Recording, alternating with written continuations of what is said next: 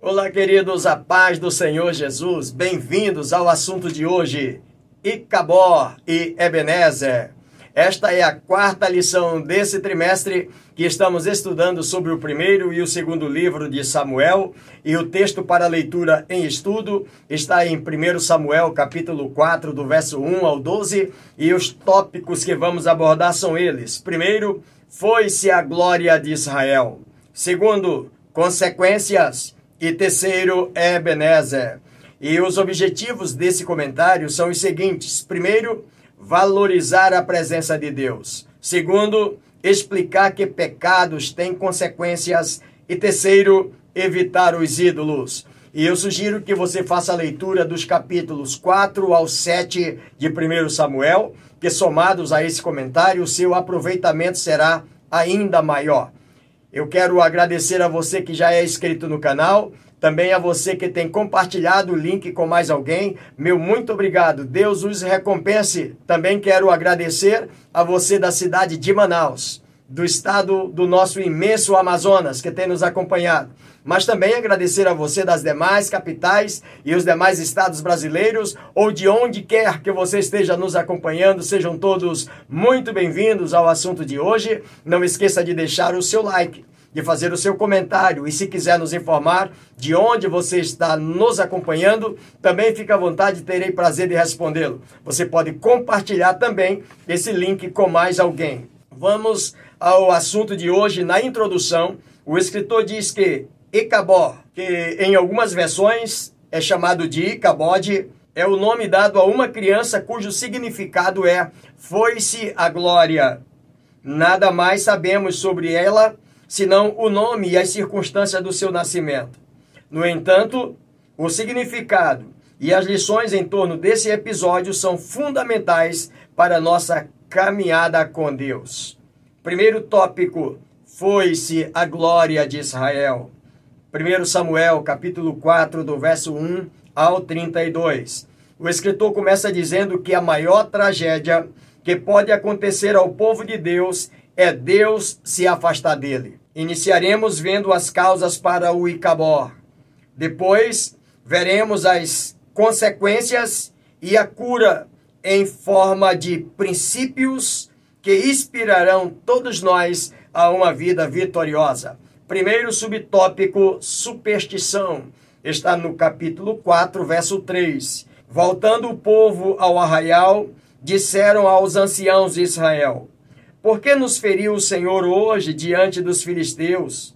Tragamos de Silora a arca da aliança do Senhor, para que venha ao meio de nós e nos livre da mão dos nossos inimigos. Ontem e hoje, a superstição é um dos grandes perigos envolvido ou envolvendo a religião. Essa arca acompanhava o povo de Deus como símbolo da presença de Deus. Esta arca, conforme está registrado no livro de Êxodo, era uma arca que trazia no seu interior um, um utensílio, trazendo um pouco de maná do deserto. Também dentro dessa arca estava uma vara, chamada vara de Arão, que floresceu. Dentro dessa arca também estavam as tábuas da lei. E o que isso quer dizer, pastor? É que tudo isso aqui apontava para Cristo. A arca era uma representação da presença de Deus. O maná representava o pão vivo que um dia haveria de vir, Jesus Cristo, lá no Calvário. A vara de Arão apontava também para um sumo sacerdote eterno que um dia oferecia-se a si próprio em nosso favor, em um sacrifício eterno, o Filho de Deus também. Quando se olha para as tábuas da lei, também apontava para ele, uma espécie de bússola, ensinando o caminho até que ele viesse, o Verbo de Deus, que iria se encarnar e nós viríamos a sua glória, glória como a do unigênito do Pai. Então tudo ali apontava para Cristo, para o Calvário. Mas esta arca, ela era levada sempre na presença de Israel, diante às vezes de algumas situações que precisava dessa presença da arca que representava Deus ali. Por exemplo, no livro de Números, capítulo 10, verso 35, Moisés, ele se utiliza da arca da aliança do Senhor em um momento de dificuldade para ele para dissipar os seus inimigos. E isso aconteceu.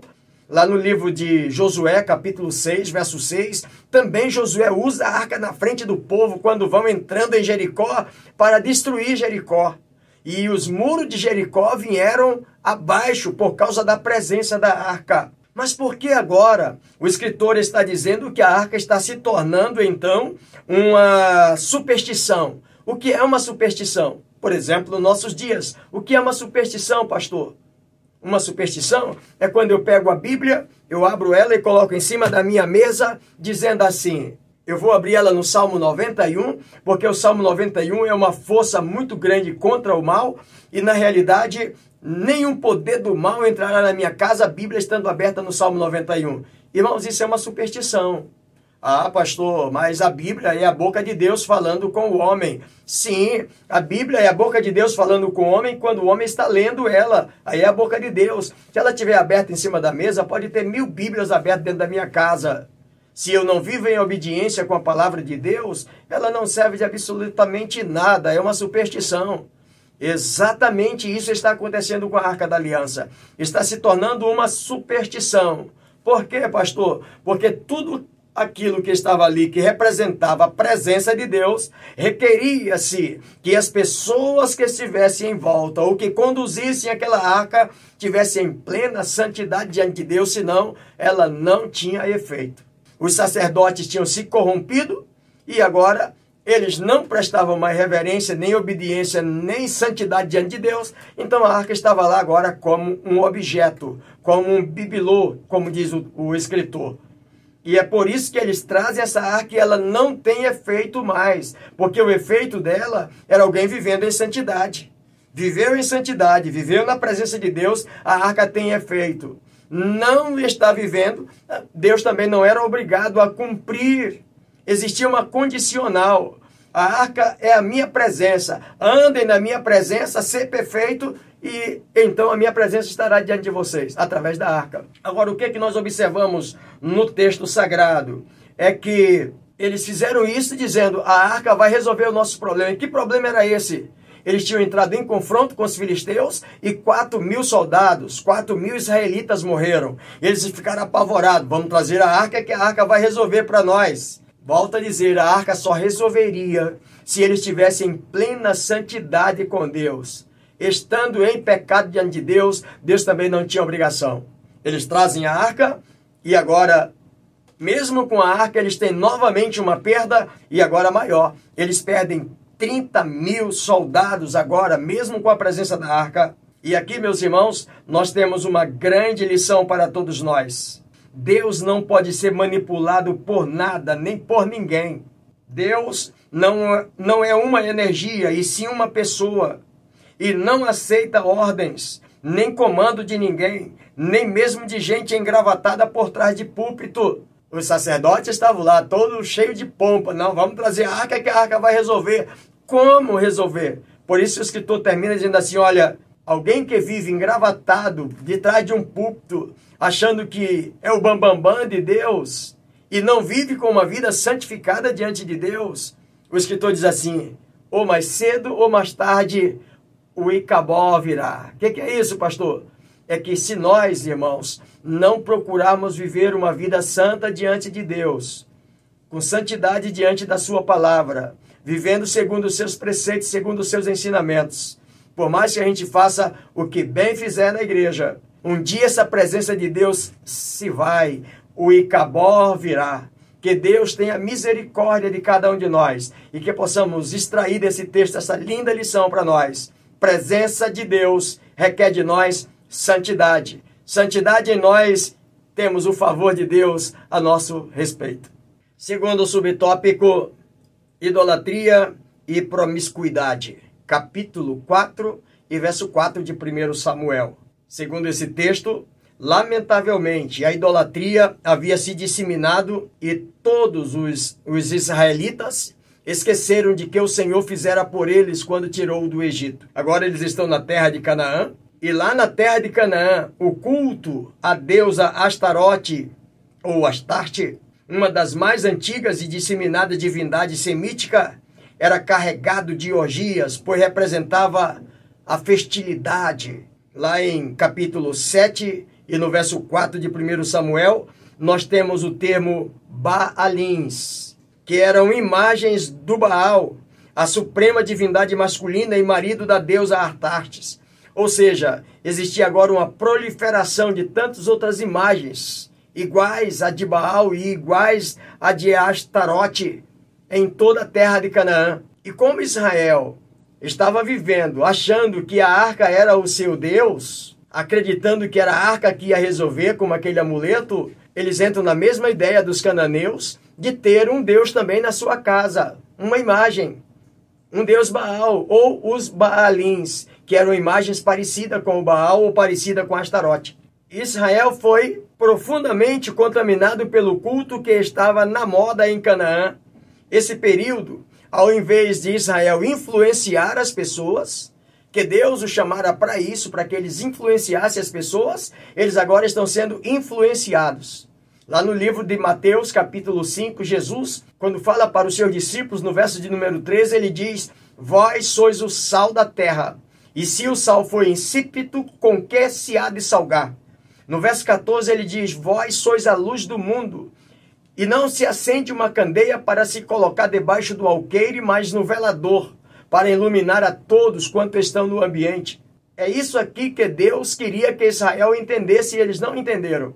Em vez deles serem o sal, presença de Deus, em vez deles serem essa luz iluminando as pessoas, ou seja, em vez deles influenciarem os, o, o povo de, de Canaã, os cananeus, eles estavam sendo então influenciados. Ao invés de salgar, perderam o sabor. Inclusive, os sacerdotes filhos de Eli conforme está registrado no primeiro livro de Samuel, capítulo 2, verso 22. Terceiro subtópico, desobediência. 1 Samuel, capítulo 4, verso 21. O texto diz: Mas chamou ao menino Icabor, dizendo: Foi-se a glória de Israel. Isto ela disse porque a arca de Deus fora tomada e por causa do seu sogro e do seu marido, que morreram diante dos ataques dos filisteus. E segundo o escritor, o próprio escritor canônico, ele diz que a expressão Icabó significa a glória de Deus se foi. Outros, outro significado é Deus abandonou Israel. Estudiosos acrescentam ainda o sentido de foi para o exílio, isso porque a arca foi levada para uma terra estrangeiras. E na cabeça de Israel, o Deus de Israel estava exilado agora, foi para o exílio, foi levado pelos seus inimigos. Lembra que eles estavam fazendo da arca como um bibelô, como que a arca tivesse o dever de fazer alguma coisa por eles? Esse é o nosso Deus, esta é a arca, o nosso Deus. Uma vez que a arca foi levada, então acabou-se. Perdemos tudo, Deus foi embora, foi levado, foi exilado. Tudo isso aconteceu devido à desobediência gradativa e constante. Lembra, gradativa e constante. Não foi uma só desobediência, assim da noite para o dia, que acabou com a nação de Israel. Foi uma desobediência hoje, outra amanhã, e outra e mais outra. Por isso que o escritor diz: gradativa e constante foi acontecendo. Essa desobediência gradativa e constante do povo de Israel, que, como sempre, começou a ser praticada pela liderança. Irmãos, isso aqui é outro ponto fortíssimo. Pela liderança. Escuta, o pecado de Israel, para acontecer isso em Israel, não aconteceu lá com aquele irmão, o membro da igreja, o mais novo membro, tem três meses de batizado, o irmão cometeu um deslize. Não, irmãos. O pecado, essa questão aqui de Israel, começava pela liderança. Foi pela liderança que começou. A liderança que tinha o dever de conduzir o povo para a presença de Deus, eles faziam afastar o povo da presença de Deus. É isso que o escritor está trazendo para todos nós.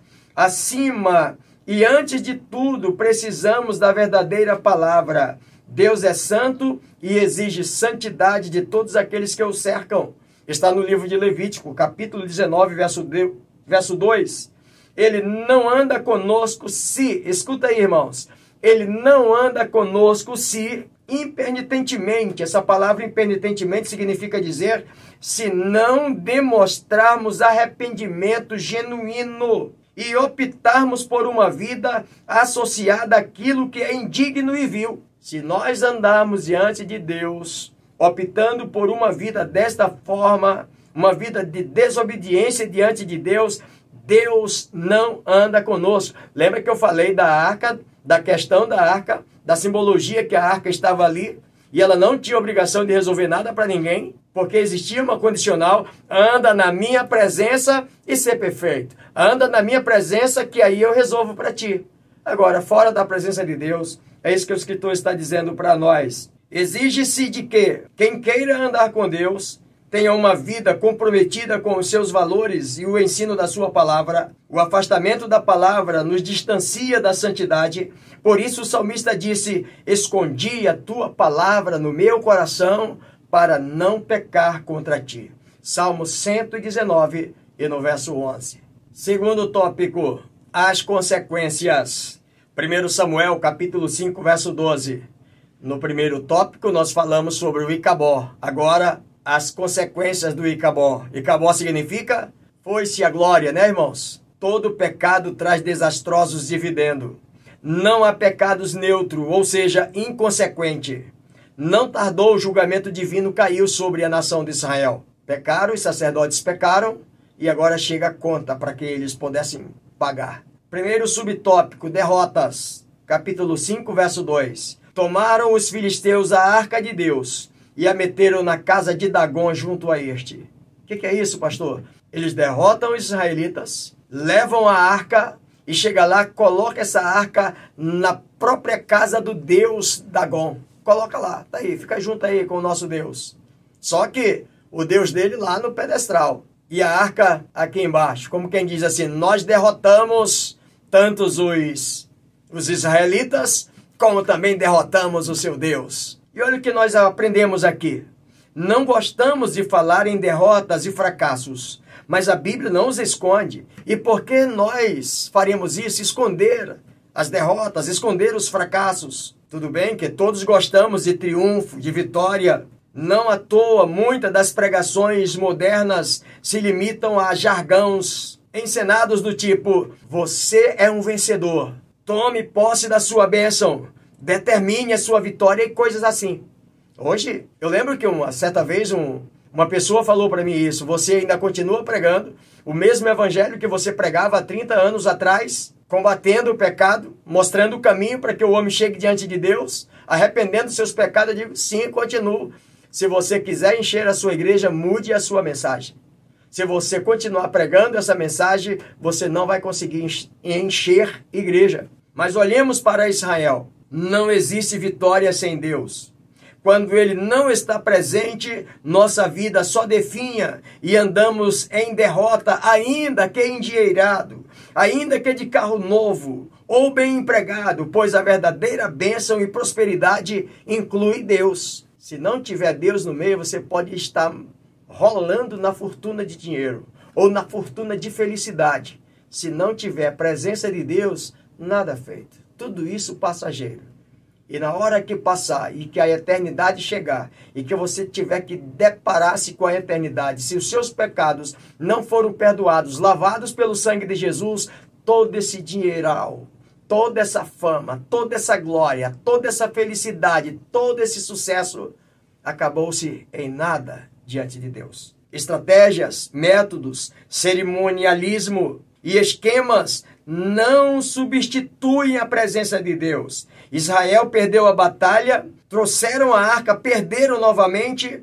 Por quê, pastor? Eu falei para você que eles perderam a primeira batalha, 4 mil soldados. Trouxeram a arca, perderam de novo. Por quê, pastor? O que mantém o crente e a igreja vivos não é a liturgia fria, mas a presença do Espírito Santo. Ele continua sendo a nossa maior necessidade ontem e hoje. Em alguns lugares parece haver muita engrenagem, muito adereço, muito isso, muito aquilo e pouca presença de Deus. Volto a dizer, podemos ter todos os meios, todos os mecanismos que nos facilitem, quem sabe, a, a expor melhor a palavra de Deus, mas se não tiver presença de Deus, e presença de Deus tem como, pastor? Como é que eu faço para a presença de Deus estar no meio de nós?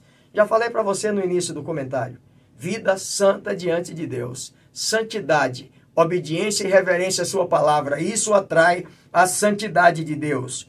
Quando Israel andava em obediência, vencia. Quando se rebelava os inimigos prevaleciam. Segundo o subtópico, juízo sobre Dagon. 1 Samuel, capítulo 5, verso 4, diz o texto: Levantando-se de madrugada no dia seguinte pela manhã, eis que Dagon já havia de bruço diante da arca do Senhor. A cabeça de Dagon e as duas mãos estavam cortadas sobre o limiar.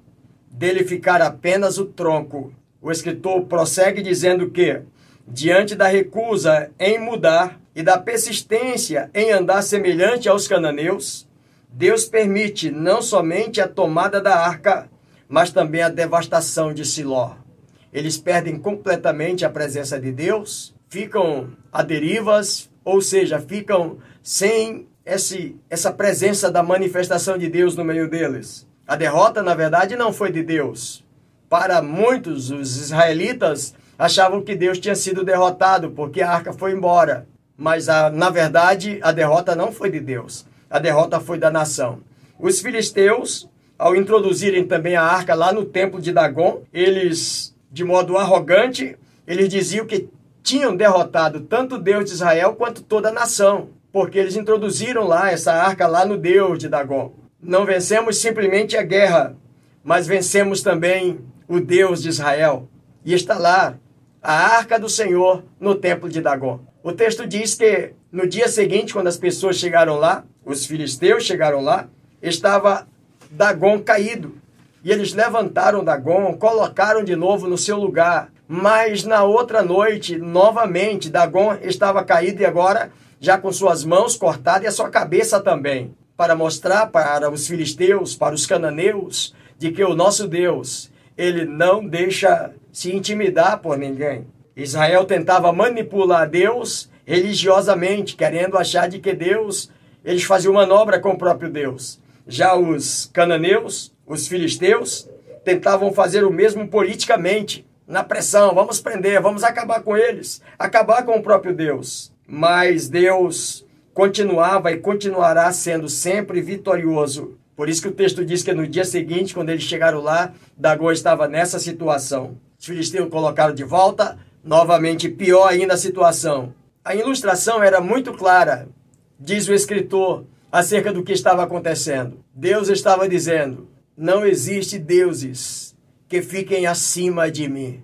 Eu sou o Senhor e não existe outro que possa lutar contra mim e prevalecer de pé sobre mim. Nós temos à luz desse comentário, queridos, que ninguém pode zombar de Deus. As pessoas podem até zombarem e achar de que vão ficar impune. Queridos, e à luz desse comentário, ninguém que zomba de Deus fica impune.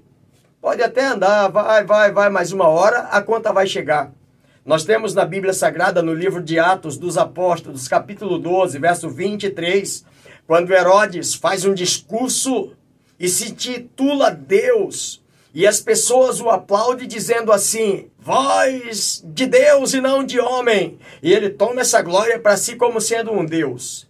A Bíblia diz que ele foi comido de bicho, porque ele quis se igualar a Deus ele não deu essa glória a Deus. Nós temos um outro texto registrado no livro de Daniel, capítulo 4, do verso 9 ao 37, quando o rei Nabucodonosor, na sua arrogância, na sua impetulância, que ele achava que ele era o senhor do universo, que tudo estava sob o seu controle. A sua arrogância, o profeta Daniel ainda chega com ele e diz: Se eu fosse o senhor, eu, eu tirava por menos, eu declinava, eu me humilhava. Porque o que Deus tem mostrado a teu respeito é que tu vai cair do trono se tu continuar com essa toda essa tua arrogância, com todo esse teu orgulho. Mas Nabucodonosor não deu ouvido.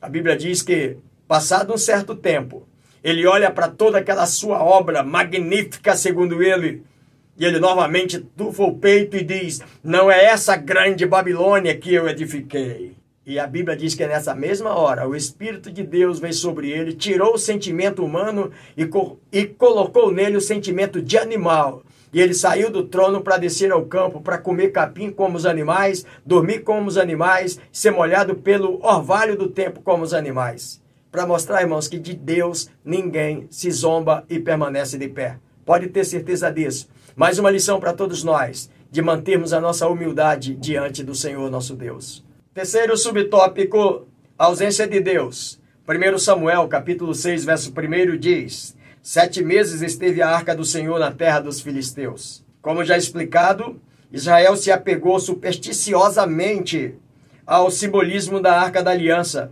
Então, quando a arca se foi, ficou lá esquecida, Deus foi considerado como ausente de Israel. Precisamos considerar que toda a religiosidade do Antigo Testamento girava em torno do templo ou do tabernáculo. Realmente as escrituras revelam que em 1 Samuel, capítulo 7, verso 2, que durante 20 anos que a arca ficou longe de Israel, eles ficavam clamando, fazendo lamentações, pedindo de Deus que Deus voltasse, que Deus fosse liberado de lá do, do cativo, do cativeiro e voltasse. Toda a casa de Israel dirigia lamentação ao Senhor, pedindo que Deus voltasse. Os pecados do mundo não são tolerados por Deus quando são encontrados na vida do seu povo. Irmãos, o que, que isso nos diz? O que aqueles sacerdotes fizeram era algo que só o ímpio faria. E eles fizeram as mesmas coisas. E o texto está dizendo: o pecado do mundo, quando é encontrado no meio do povo de Deus, ele não fica impune. E isso traz uma grande lição para todos nós, um alerta para todos nós para mim e para você, querido companheiro, querido professor, transmitirmos diante da nossa classe, diante da nossa igreja, diante das pessoas que estão nos ouvindo, de que nós precisamos, como referência, mantermos vida fidedigna diante de Deus. Porque se os pecados que o mundo pratica forem encontrados em nós, nós não seremos poupados do juízo de Deus. Então, não podemos confundir, irmãos, a onipresença de Deus com a sua presença manifesta. Eu acho interessante que o texto colocou para nós, porque a luz da palavra de Deus diz que o Senhor está presente em todo lugar por causa da sua onipresença. Em toda parte ele está. Mas escuta uma coisa: essa presença manifesta de Deus só está presente na vida de uma pessoa que vive em santidade. Por isso não, não podemos confundir, não, mas a presença de Deus está em todo canto. O cara está pregando com a vida toda errada, mas Deus está em todo canto. Irmãos, não vamos confundir. Presença manifesta de Deus está somente na vida daqueles que mantêm uma vida de santidade. A onipresença é uma coisa, a presença manifesta outra coisa. Eu e você. Precisamos de uma vida santa, íntegra diante de Deus, para que a sua presença manifesta esteja também em nós. São coisas diferentes. Deus está em todo lugar, mas a sua presença manifesta não está em toda parte. Quando Deus está no meio do seu povo, sempre vai acontecer essa presença gloriosa. Quando Deus está entre o seu povo, isso é notório. O que a igreja mais necessita é da presença de Deus.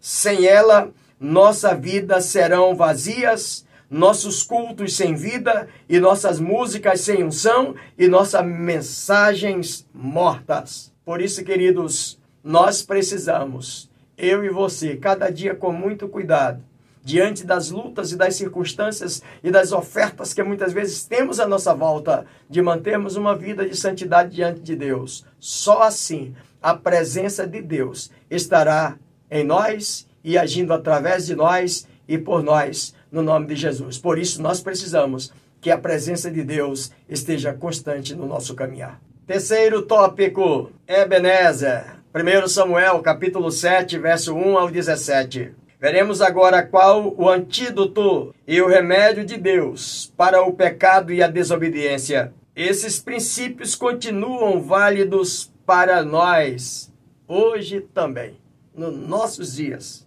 Primeiro subtópico: qual é o remédio? Nós já falamos sobre o Icabó, sobre as consequências e agora falaremos sobre esse remédio, essa cura para resolver esse problema. Primeiro subtópico: arrependimento e confissão. O Icabó foi-se embora a glória de Deus. Por que foi embora a glória de Deus? As consequências. E para fugir disso, arrependimento e confissão.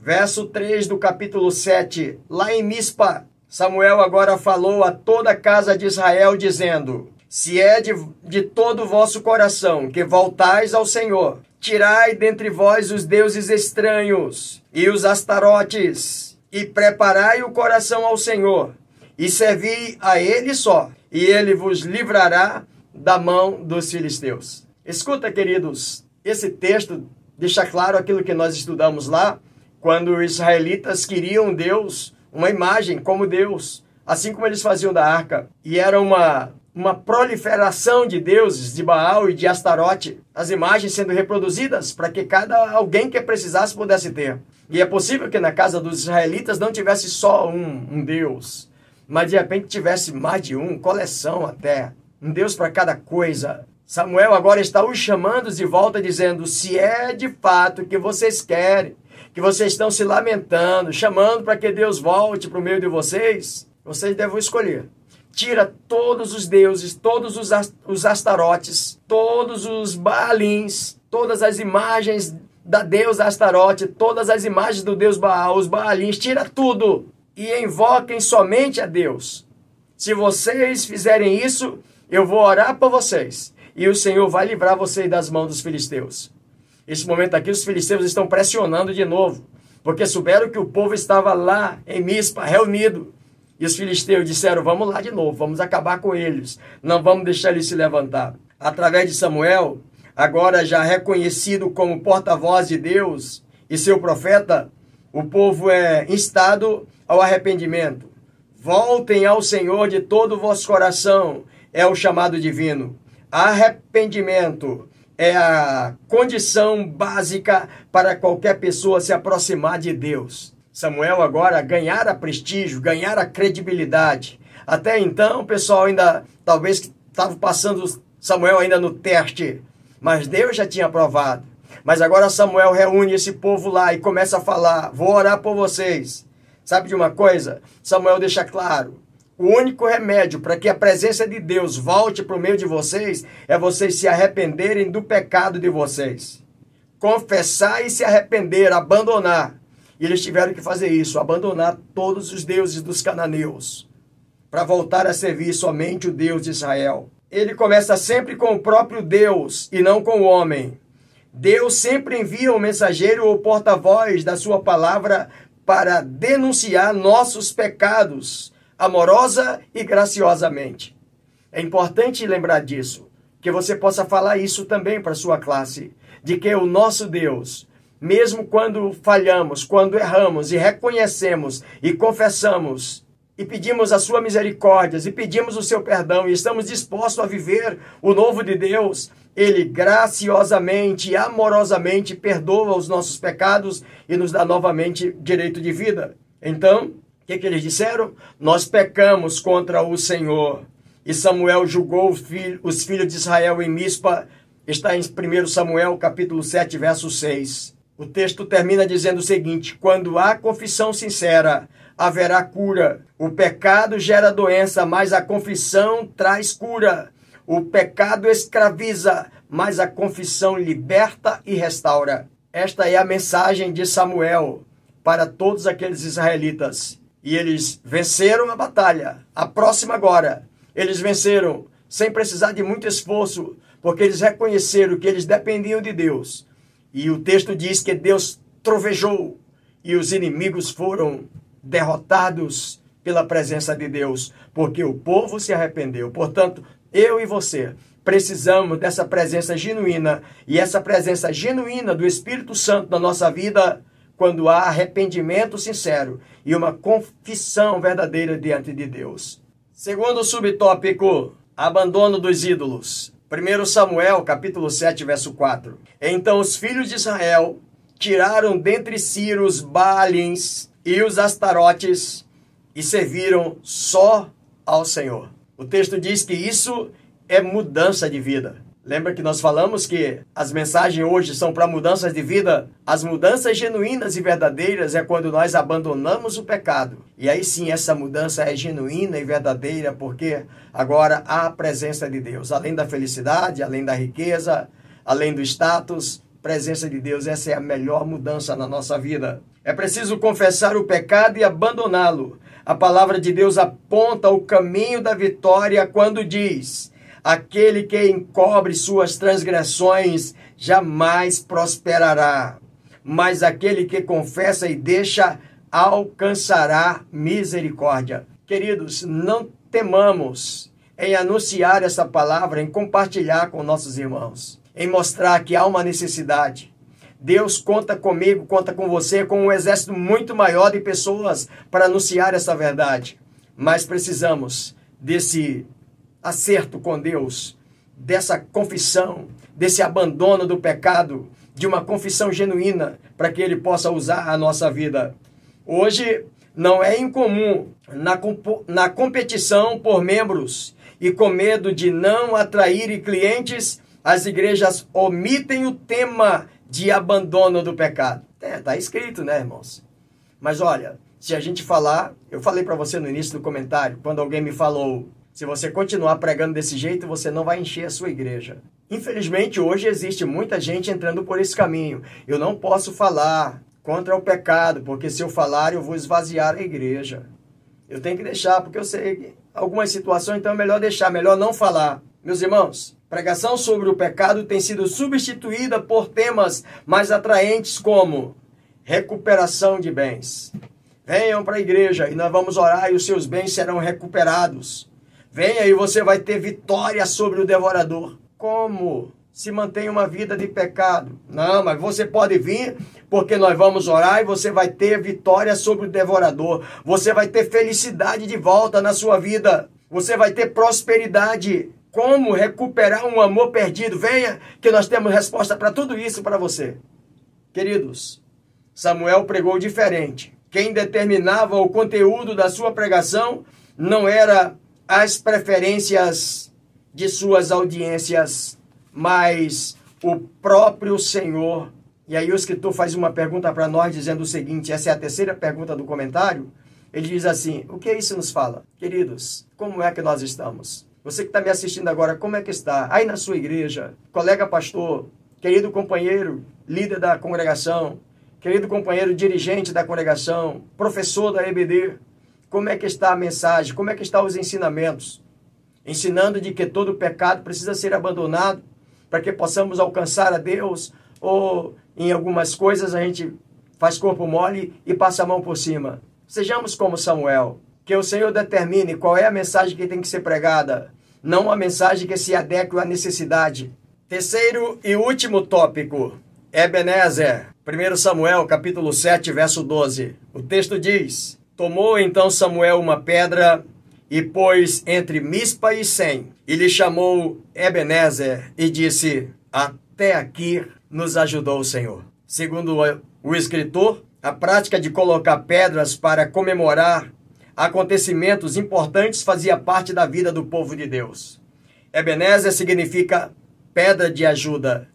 Esse monumento, esta pedra que fora colocada naquele lugar, cada vez que Israel passasse por ali, cada vez que algum desses israelitas passasse ali e olhava para aquela pedra, ele começava a lembrar: esta pedra tem um significado na minha vida. Nós estávamos destruídos, nós estávamos fracassados, os inimigos zombavam de nós, não tínhamos a presença de Deus.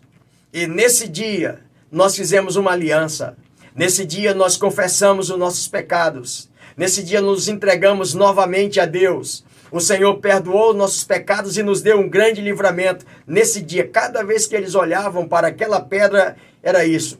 Era como trazer a memória, a lembrança de uma nova aliança que eles tinham feito. E era motivo de olhar e agradecer. Até aqui o Senhor nos ajudou. Isso significa pedra de ajuda. Embora a nação soubesse que Samuel era um líder escolhido por Deus, escuta, irmãos, já passaram 20 anos que o Senhor chamara Samuel. E embora Israel soubesse que ele era um líder escolhido por Deus, foi a assembleia em Mispa e a vitória sobre os filisteus que marcaram o início do ministério público de Samuel perante toda a nação, de modo que daquela ocasião em diante ele foi ponto central de unidade política e de autoridade espiritual em Israel. Por quê, pastor? Porque naquele dia, no dia daquele concerto, que Israel estava novamente amedrontado, porque os filisteus novamente estavam pressionando contra eles. No capítulo 7, nós vamos encontrar Deus, as regras que Deus determinou ali, e os inimigos achavam que triunfariam mais uma vez sobre Israel, mas agora tinha comando.